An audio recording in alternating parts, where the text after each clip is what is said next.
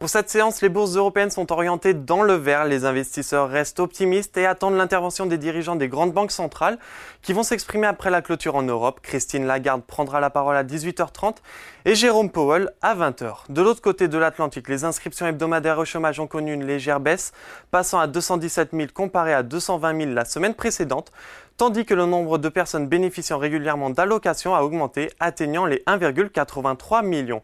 Par ailleurs, le CAC 40 est soutenu par de bons résultats trimestriels. L'indice affiche une progression d'1,13% vers les 7113 points, avec un volume d'échange de 3 milliards d'euros. Sur les valeurs en hausse, en première position, on retrouve Schneider Electric qui grimpe de 8,26%. En amont de sa journée investisseur, le groupe a annoncé qu'il prévoit d'ici 2027 une croissance organique annuelle comprise entre 7 et 10% et une marge d'EBITDA ajustée autour de 50 points de base par an en moyenne.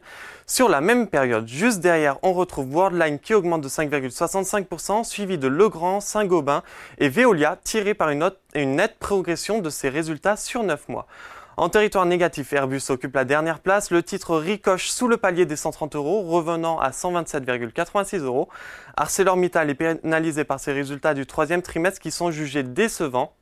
Sur cette période, les ventes ont reculé de 12,4% par rapport au troisième trimestre de l'année dernière, principalement en raison de la baisse du prix de vente moyen de l'acier. On passe maintenant sur l'SBF 120 avec du nouveau sur le dossier Orpea. Le titre prend 43,73%.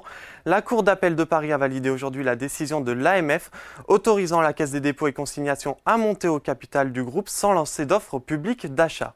Ensuite, Solution 30 bondit de 14,29%. Les investisseurs saluent les bons résultats trimestriels du groupe.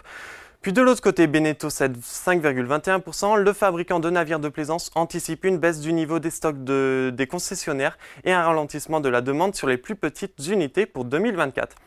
Et enfin, pour terminer, à la clôture parisienne, les indices US évoluent sans grande variation. Le Nasdaq réalise pour le moment sa dixième séance de hausse consécutive avec une progression de 0,13% et le Dow Jones, quant à lui, est à l'équilibre. Voilà, c'est tout pour ce soir, mais n'oubliez pas toute l'actualité économique et financière et sur Boursorama.